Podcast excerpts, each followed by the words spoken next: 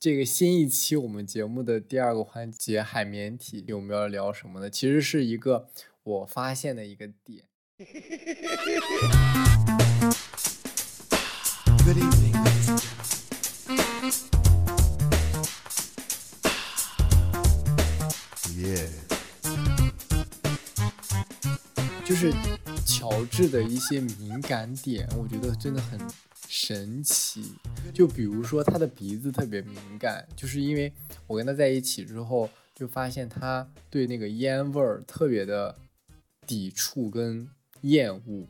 就是那种路上看到有人抽烟，他巴不得就是过去要打人家、骂人家。然后他常用的一个口头语就是：“我要是随身带着一把 U 型锁就好了。”就是你就然后会有烟雾。你记得在迪士尼有一个那个人的烟雾，他就那个那个女生就躲了，然后我也在躲。就是在上海，我们发我们走在街上的时候，那个有一个女生前面一个男的，他在抽烟，他刚抽完那一口以后，你就是你就会知道他那口烟，他吐出来是一团烟雾嘛，然后那一口烟雾刚吐出来的时候，它还没有消散开，它就是一团，像是那个棉花糖一样一团白雾，然后这团白雾就开始往后飘，然后后面那个女生就发现这团白雾以后，我就看见她两眼一睁，然后整个一个脖子后缩，就是一个画，就是脖子画了一个三百六十度，整个躲开，就像躲那个暗器一样。我就说这就是是令你讨同样讨厌烟雾的人。我也是这样躲的。对，但是敏感就敏感在于，只要周围有一点点烟味，我都闻到。那今天我们这个海绵体呢，其实就是想探索乔治的敏感点。我列出了这个一二三四五六七，还有乔治要自曝他的敏感点。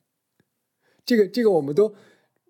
这个我们都没有写在这个提纲里哦。是他说他要即即兴发挥的，啊，不是自爆我，是我爆你的呀。你爆我的呀啊？那我爆你的，你爆我的。那可以。对，那好，那接下来就进入到我们的第二个环节——海绵体。来，咱们这个进入这个海绵体环节了。我们今天这个聊一聊这个敏感点。咱们先说一些正经的，先说一些就是有有一些有的没的啊，就是过渡一下，不能上来给大家大大炮。就是乔治呢，对于这个数字非常敏感，以至于他有时候就非常骄傲的，就是说：“嗯，你看我可厉害了，我能猜对这个。”就比如说日常，我让他猜一个什么的价格啊，就比如说我们之前去环球影城，然后他就说那个猜，我就让他猜这个哈利波特的那个围巾，我说你猜对了多少钱，我就买给你，然后我就说二六九，然后就一一分不差，真的二六九，我觉得这个定价策略非常非常合适。就是就是你的只要他定价定到那个中产的这个心理价位里边，中产就有可能买哦。嗯嗯，反正 这个这个当时确实没想到，他能一第一口猜中就很绝。对我都不是猜个什么二百八什么凑二六九，就就是二六九。嗯，就是就是一锤定音，你就应该去参加那个，你知道吗？原来 CCTV 有一个那个鉴宝还是什么，就是出来那个 CCTV 品二不是你说的是 CCTV 二有个特别弱智的啊，不是那种我哪能猜得对？它就有那种你可以真的猜市场上的东西的价格，比如说这个体重秤多少钱啊这种哦，好像也有一啊个什么吹风那机，这个是 CCTV 二，对对对对对，嗯，我说的是那个有张绍刚的那个文物文鉴宝啊，还是什么？不是张，绍刚，是王刚他们。不是，那是后那是那不是中央台的，王刚那是北京京台啊那是一锤定音，那是砸人家东西的。然后这个还有就是这个呃，乔治对数字非常敏感的另外一个例子就是，我最近不是一直在看《花儿与少年》嘛，我就觉得哦，《花儿与少年》对了。撇开一个话题，就是《花儿与少年》真的很好看，就是胡先煦啊，就是你同时能看王安宇对王安宇，王安宇，然后就是他们就很好看，也很就是少年感砰砰，然后那个姐姐们也特别可爱，尤其是这个嗯电音小喇叭 秦秦岚姐，秦岚姐这个我这么说，你是不是听得懂？就真的绝了，她这个嗓音，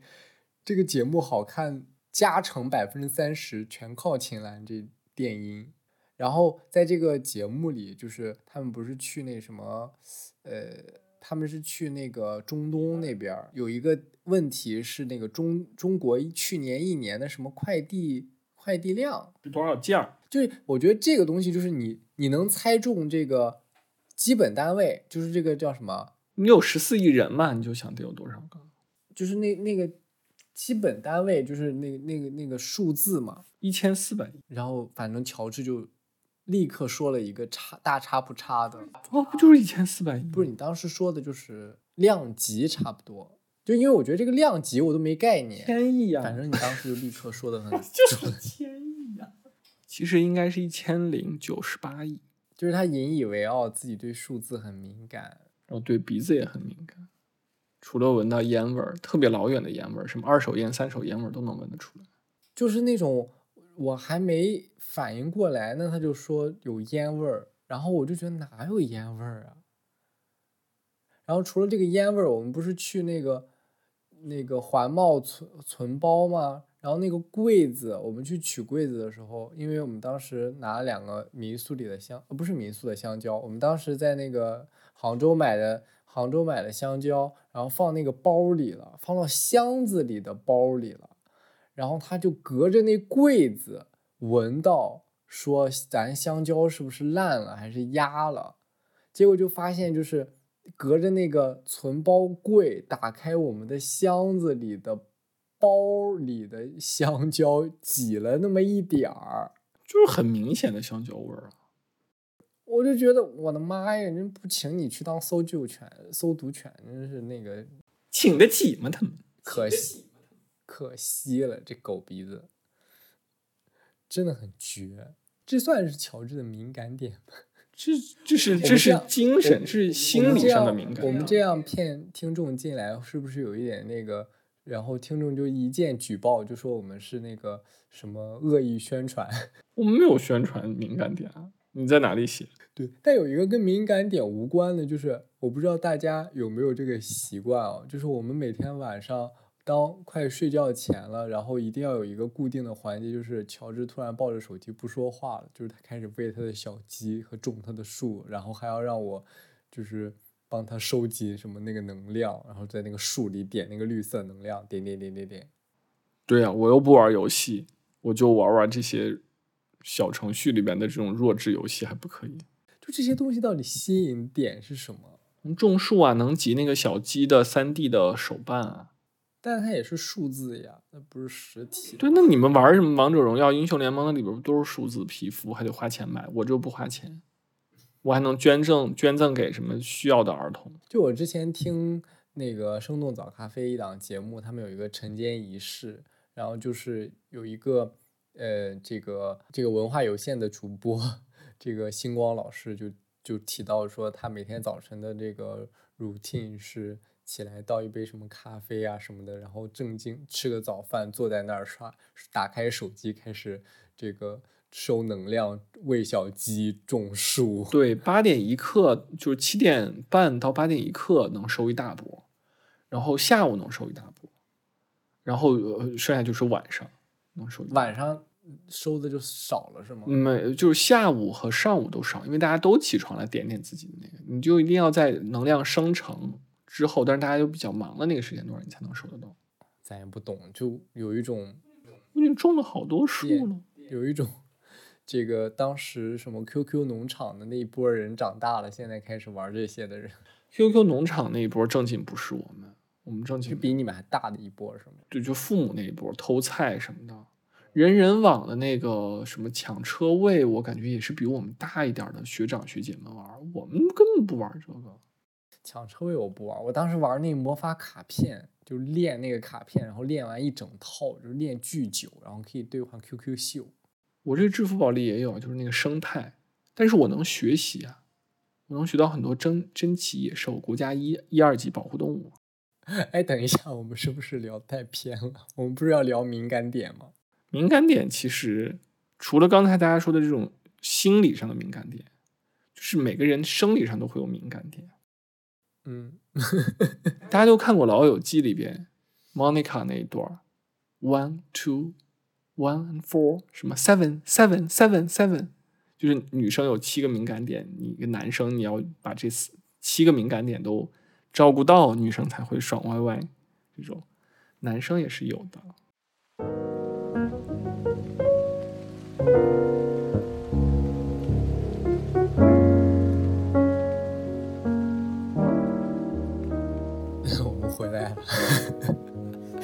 特别爽。，shut up。然后那个接下来就是我们这个固定环节的贤者时间了。这一期贤者时间呢，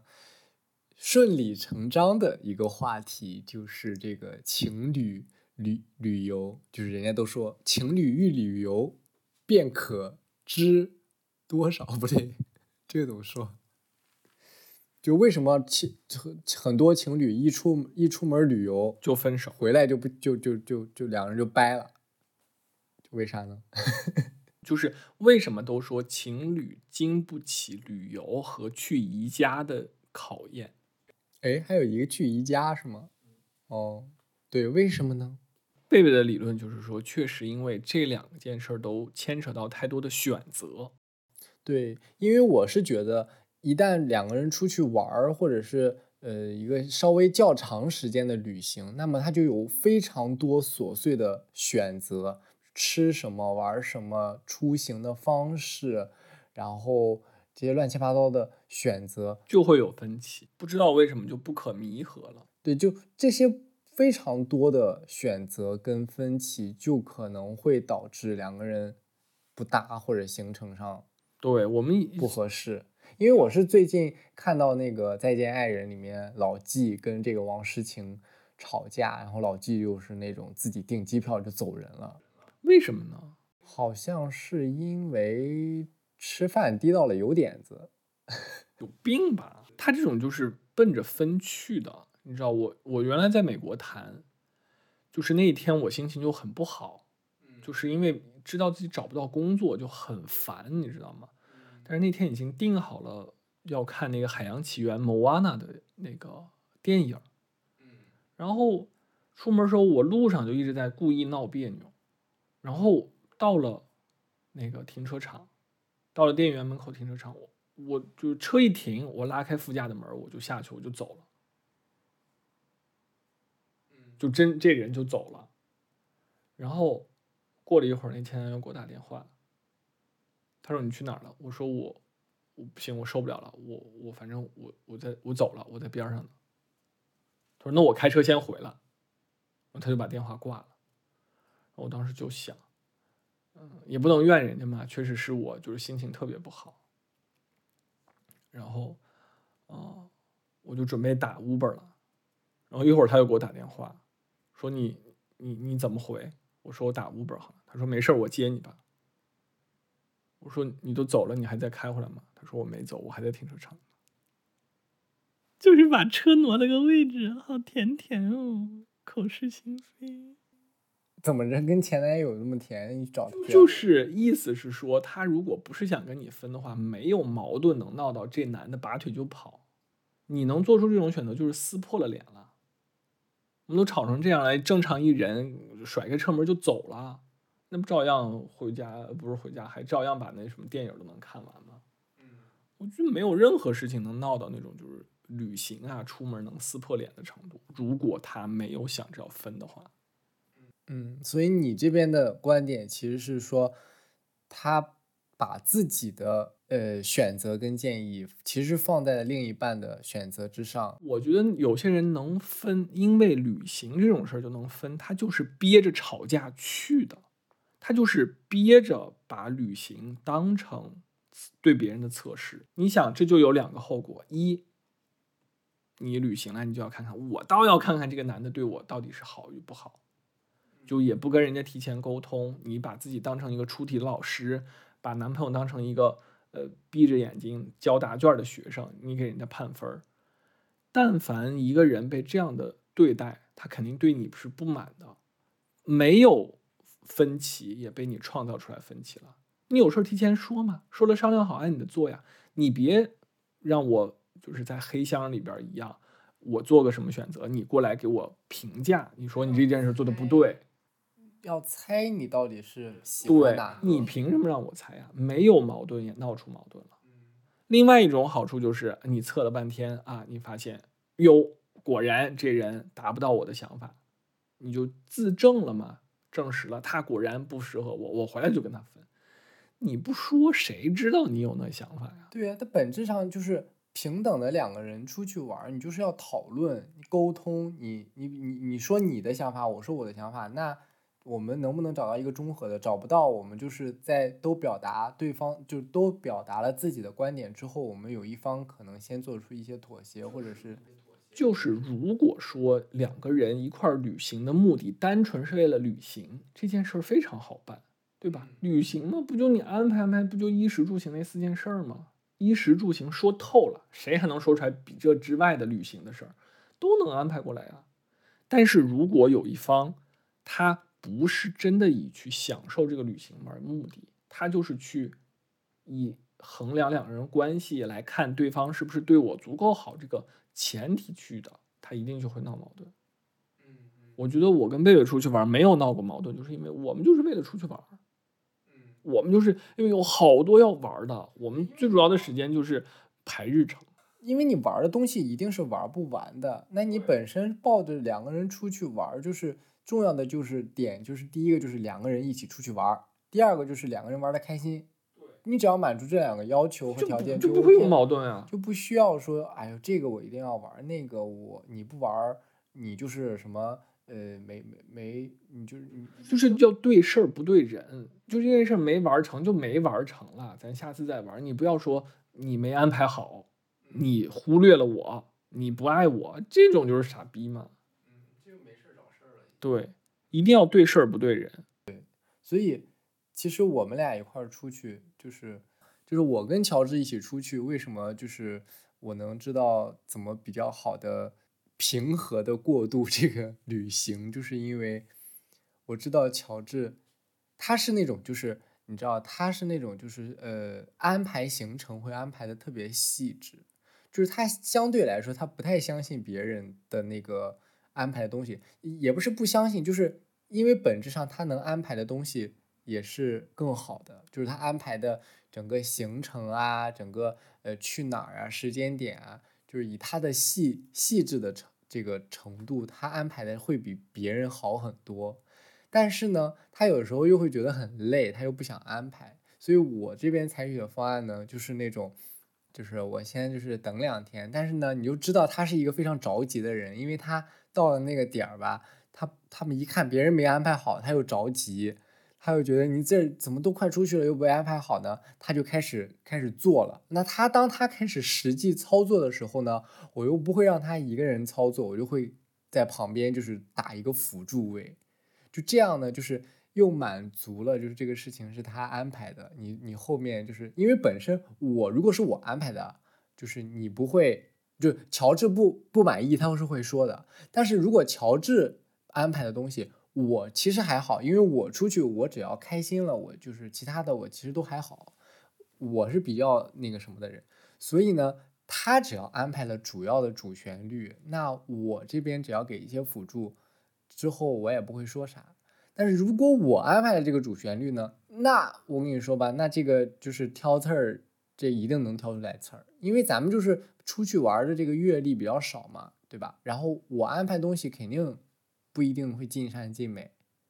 但是我要营造一种你安排的，我就觉得你安排的就是尽就是最好的，就是咱们主打一个我安排的就是最好。对，咱们你在有限的单位时间，比如说以北京环球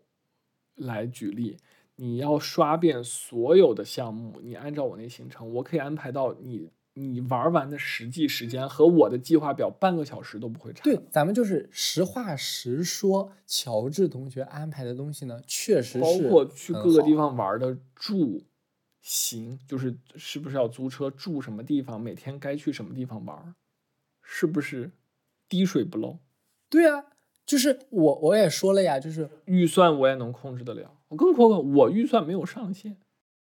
就是我我就是知道乔治同学安排的东西呢，质量是很高的，这个是一个事实层面的。其次呢，就是他咱们就是心理精神层面上也要给到一些，就是咱们觉就是你你即便咱们就是谦虚一点嘛，咱不能说虽然事实上是弄得很好，但是咱们总要谦虚一点，咱们不可能安排的就是非常的完美，对不对？所以呢，你你一旦有一些不完美不完美的地方呢，你就补一些什么呢？这个情绪的这个这个这个支持，就是你不管是不是完美，我都觉得你完美。但是关键就是在于贝贝还是一直在成长的。比如说，他从一开始挑饭馆，挑的都是那种特别差强人意的那种，我不觉你你说我挑饭馆这个我不承认的，但是到现在挑的饭馆 非常有层次，就是呃，就包括我们去仁和馆，上海是他订的，然后在我们在北京吃一个小云南啊，一个云南菜，就是我那天已经非常难受了，我就要看看你到底要定出来什么东西。哦，这个云南菜好好吃，就我们去完宜家，然后我就选，他说吃什么，然后就是很你看纠结逛，我跟大家说了，逛宜家也是分手特别容易分手一个人。我那天就是我都没有憋肚子气吧，但是我就是被宜家那个特别吵闹的环境闹得心情特别烦躁，是客观上很烦躁。我倒要看看你要给我挑一个什么。结果，哎呦，选了一个那种胡同里那个四合院儿，环境巨好，又完全没人。虽然有一桌很很闹闹哄哄，但是那一桌人就是级别很高，行政级别很高，所以我也很满意。人家喝茅台呢，就是很高级的人。就是乔治很喜欢听路人说话，大家如果有极客的话就知道，极客有一个圈子叫做偷听路人讲话，他就是那种这个圈子，我就觉得如果你知，他就是应该当群主。然后那家店就是整个一个四合院儿，把外面的院子封了顶，就是装修也特别好，饭也超级好吃，就是特别正宗的那种云南菜。然后当天不是又稍有点降温嘛，所以我们穿的还有点少，所以吃那个热腾腾的那种云南的汤饭特别好吃，汽还有锅鸡鱼，而且菜量特别大。然后那个院院子里边还拍照片还特别出片儿，灯光，整个氛围而且尤其是他能选在那种胡同里边，就是这个格调是在的。你别给我弄的商场什么东直门、凯德茂里边，那都不行，不入我的眼。以至于现在等级太等等那个拉太高以后，不知道选什么餐厅了。就是这种是要看积累的，就是贝贝是知道要积累、要发展、要学习的。所以作为一个九八五的硕士，他就不是啊，可是小云南，可是小云南我一直都吃啊。原来我们就是我们的食堂啊。，对，那就是因为你平时积累过了嘛，你正好积累到了这个好的，你没有积累到一个不是，我觉得是什么呢？我觉得这个本质上是我有，我不觉得我的 sense 品味是在你的这个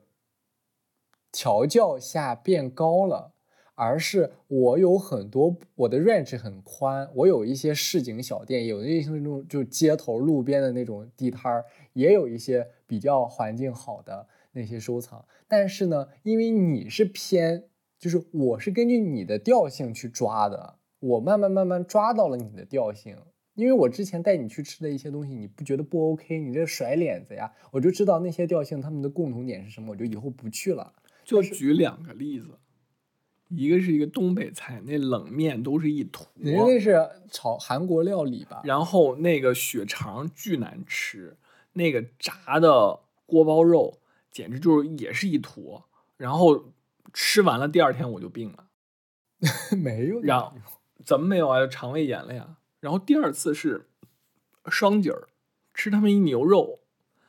面，牛肉那还得排队，旁边那什么做什么广告设计，呃，是什么就那种施工包工头，然后卖的那个炸，一个是炸小黄鱼，一个是炸肉，哎呀，那叫油腻难吃啊，那面又不好吃。但是这个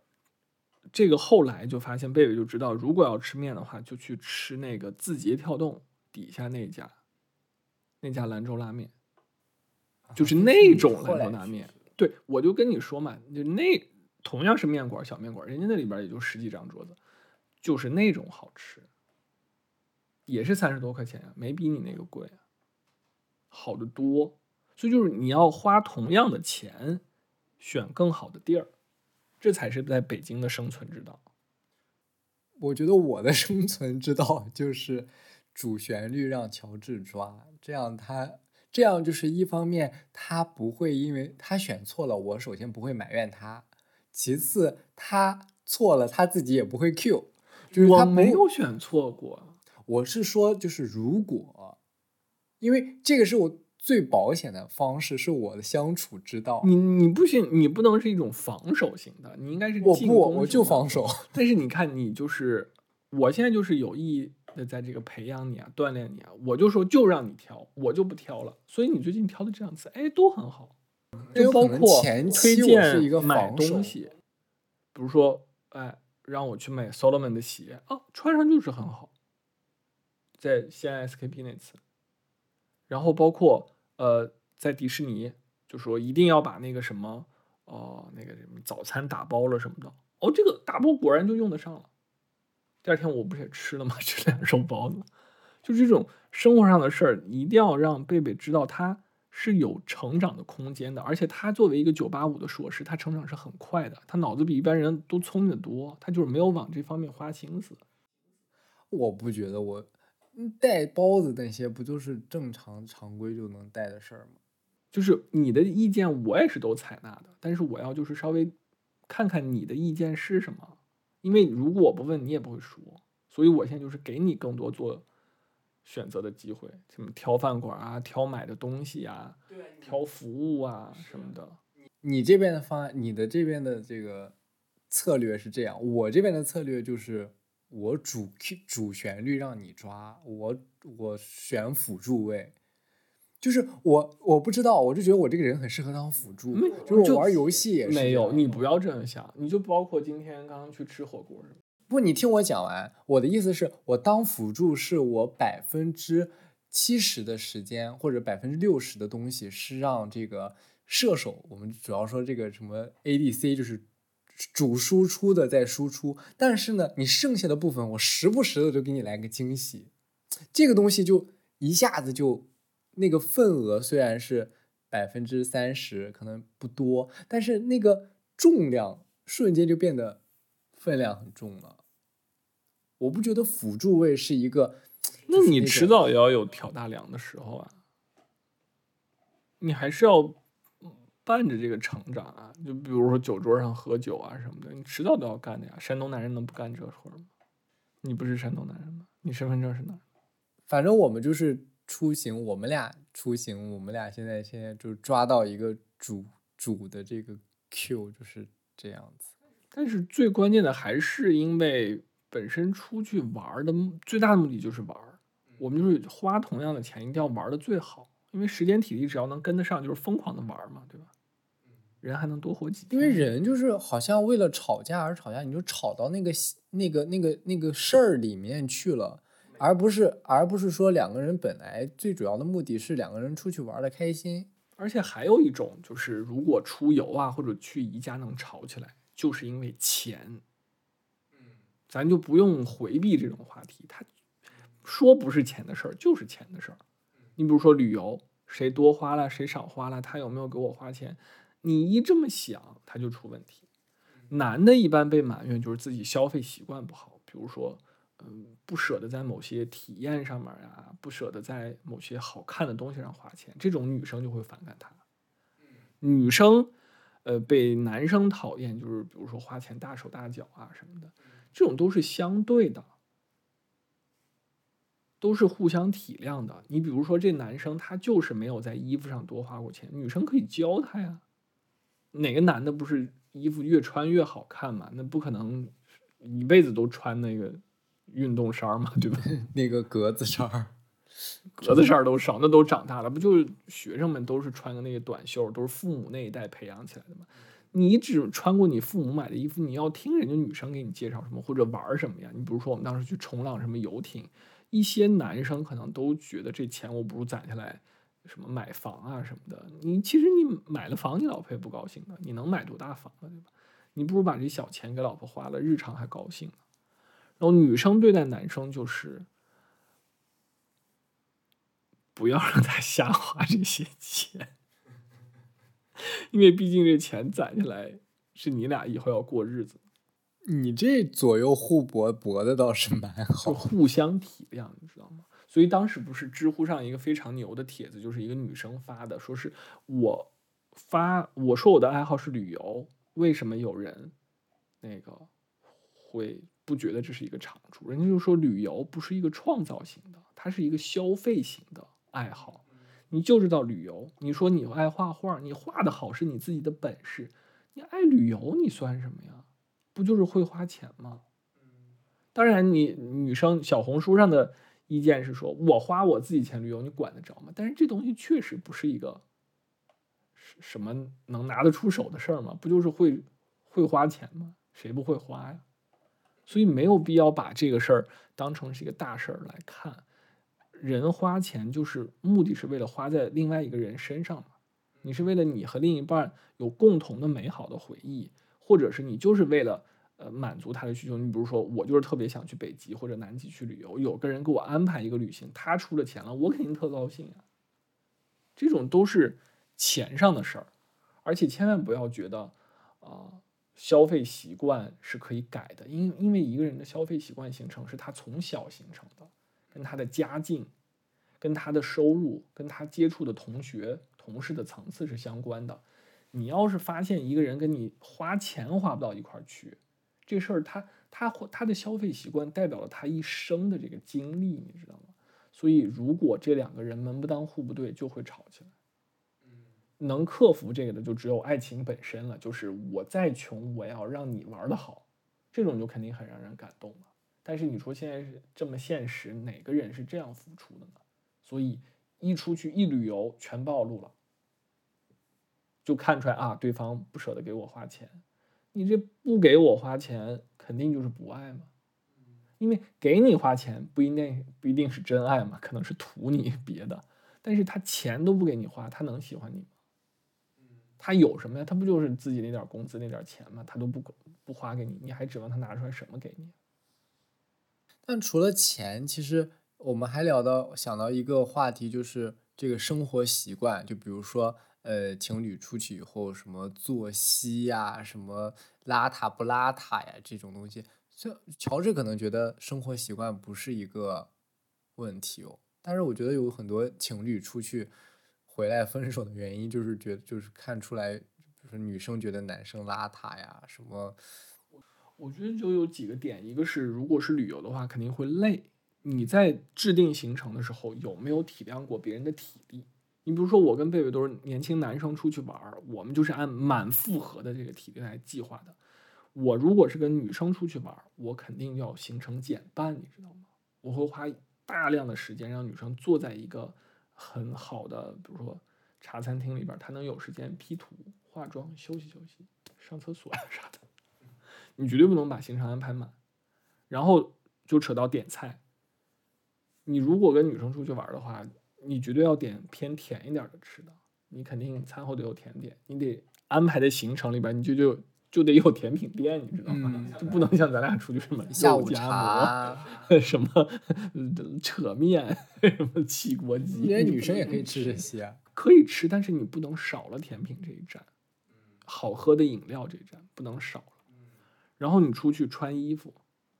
穿衣服就涉及到女生要穿衣服，她要试的，她要换的，你就别指望她早起马上就跟你一样套件你那个破 T 恤就出了门了。人家得换今天的妆，跟今天合不合适。我昨天想好配这条衣服，早上起来一看不不合适，我得换呀。你就不能安排那个早早出门的那回子事儿。人家能早早出门的那种，只有姐妹们一起，人家才会特别早。你如果是男女之间，尤其女生还指望你给她给她拍几张照片儿，她还要和你拍情侣合照的时候，你就别想着那么早，你自己也得花点自己在自己身上花点时间，给自己打扮好了才能出去。别人家画的跟天仙一样，旁边站一猪八戒，人家合影，那朋友圈发得出去吗？你可以独美啊，你就想不，，你情侣出游就是要跟别人显摆，你看我男朋友多优秀嘛。结果你显摆不出来，钱花的到最后一张朋友圈发不出来，不跟你吵架跟谁吵？你就看他满脸痘印儿，痘印儿就青岛那人满脸痘印儿，你跟他照张合影，还得他妈 P 图 P 半个小时呢。如果听众朋友们不知道青岛这个是哪一个，嗯，是谁的话，可以听我们往上期那个上期骂了他好几期了。下头哎，性缩力就有缩力那一期 就有这个人物出现，满脸痘印儿，这也是 consistent。所以这个生活习惯，生活习惯就是要提前说好。嗯你比如说明天定好了，咱要去海滩，你是不是你跟人家提前说好得几点起，防晒霜，弄什么衣服，什么除蚊虫的这些东西说好，你别突然冷不丁儿的跟人家一说，但是有时候矛盾就是我们提前说好了，结果第二天又没早起，又这个那个的，就跟预想的不一样，才会有矛盾啊。那为什么会有这样的人啊？大家就不一定会计划是计划，那你前天为什么要答应呢？我觉得这是我的底线了，我遇到这种人我不能接受的。我跟你说，我遇见的那种女生都挺事儿逼的，咱可以当面对质，就是 你你把她们叫来，我都敢当他们面说她事儿逼。但是我就记得我大三的时候跟他们，就是我一块去东迪玩那个女生，我们去大连金石滩玩的时候，我俩心情相当不好了，但是行程安排的很紧，我俩依然就是按照计划如期的去玩。就是心心情不好，不是因为我俩的事儿，是因为别的事儿。但是我们就是心力交瘁的情况下，我们约好了明天要早起去什么海洋馆，我们照样去，行程不会变的，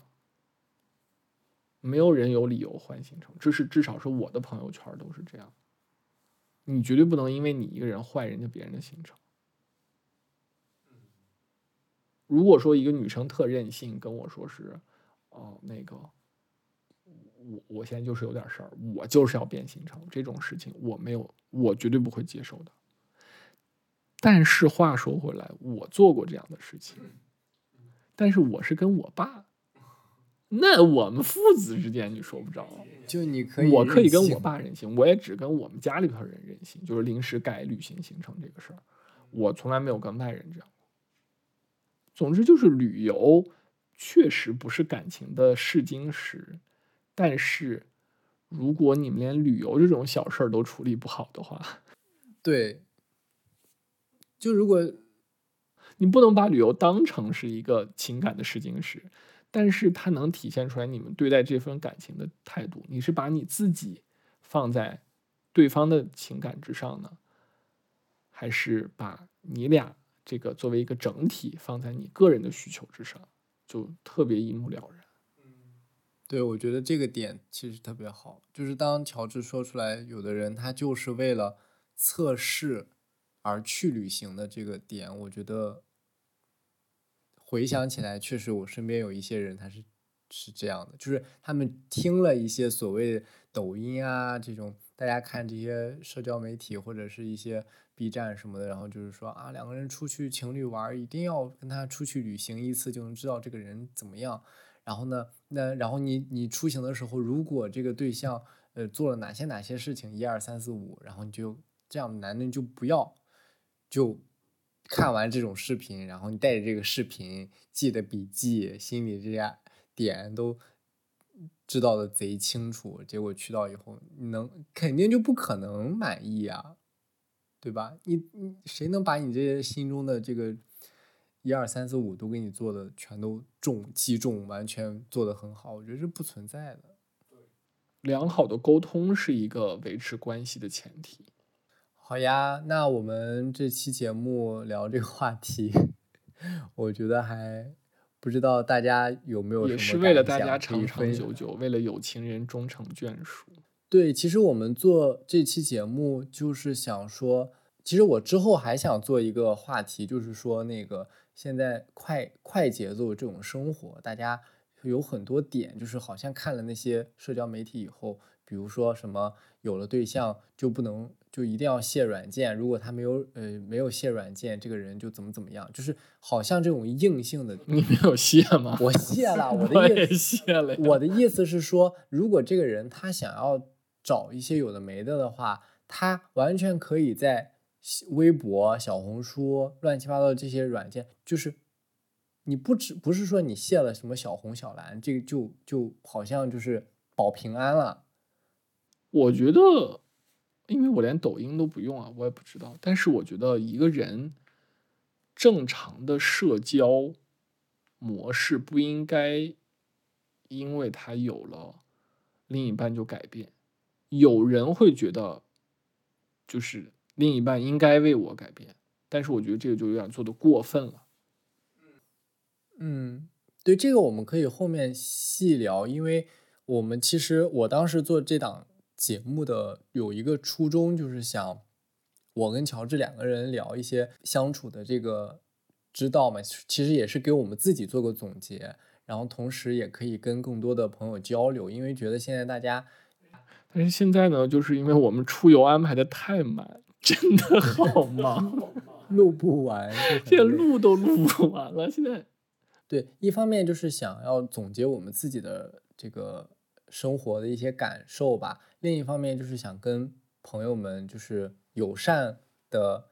探讨一些怎么让两个人相处的更长久的一些呃心得。但是就是因为现在这种快节奏的生活跟一些这种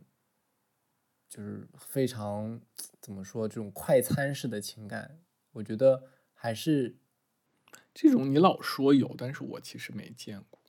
因为我后来有一个感受，就是好像在一起比较久的情侣，他们其实日常就是过好自己的生活，他们并不会把更多的呃，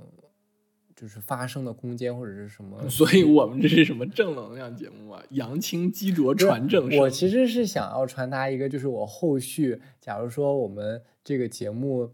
慢慢的做到，我是想邀请到更多，比如说在一起蛮久的情侣啊，或者是一些所以就是我们不是去八卦，然后不是去分享一些破事儿，我们是要告诉大家正面的案例，对吧？对，因为在我呃后续了，就是我日常最近有一段时间的了解过程中，就发现有很多在一起特别久的情侣，他们过着非常朴素跟就家长里短所谓这种的生活，其实是很平淡，所谓平淡的，但是他们又和这种呃社交媒体上大家表现出来的那种非常、哦我知道，就是你说那种呃，就是皇后跟四大爷过的那种平平淡淡方才是真嘛、对，我是觉得这种情侣其实是很多的，而不是说大家所谓的觉得通讯录的时日子就是情侣的生活，就是那种呃一个月换一个，然后怎么那个那样个的，就是这种非常抓马的感情故事。但是你这个标题一点都没有体现出来，要是走这种温情路线。不是啊，就是我是觉得，如果能一直陪伴收听我们节目的听众，他能够理解我们这个理念，也我认同我们的理涨了十念，位粉丝，也挺好的现。在有五十位粉丝。对哦，乔治说，如果今年年底之前我们订阅量没有超过一百的话，他就不做了。所以真的希望大家，如果你觉得我们的节目有给你带来一点欢乐，有给你带来一些呃乐趣跟趣味的话，你，希望你可以按下订阅，然后同时分享给你觉得可能感兴趣我们这档节目的朋友，这会对对乔治 很有帮助。谢谢大家，真的感谢大家。好呀，那这期节目我们就到这里啦。谢谢，嗯，那跟我大家们下期再见，嗯下期再见，拜拜。拜。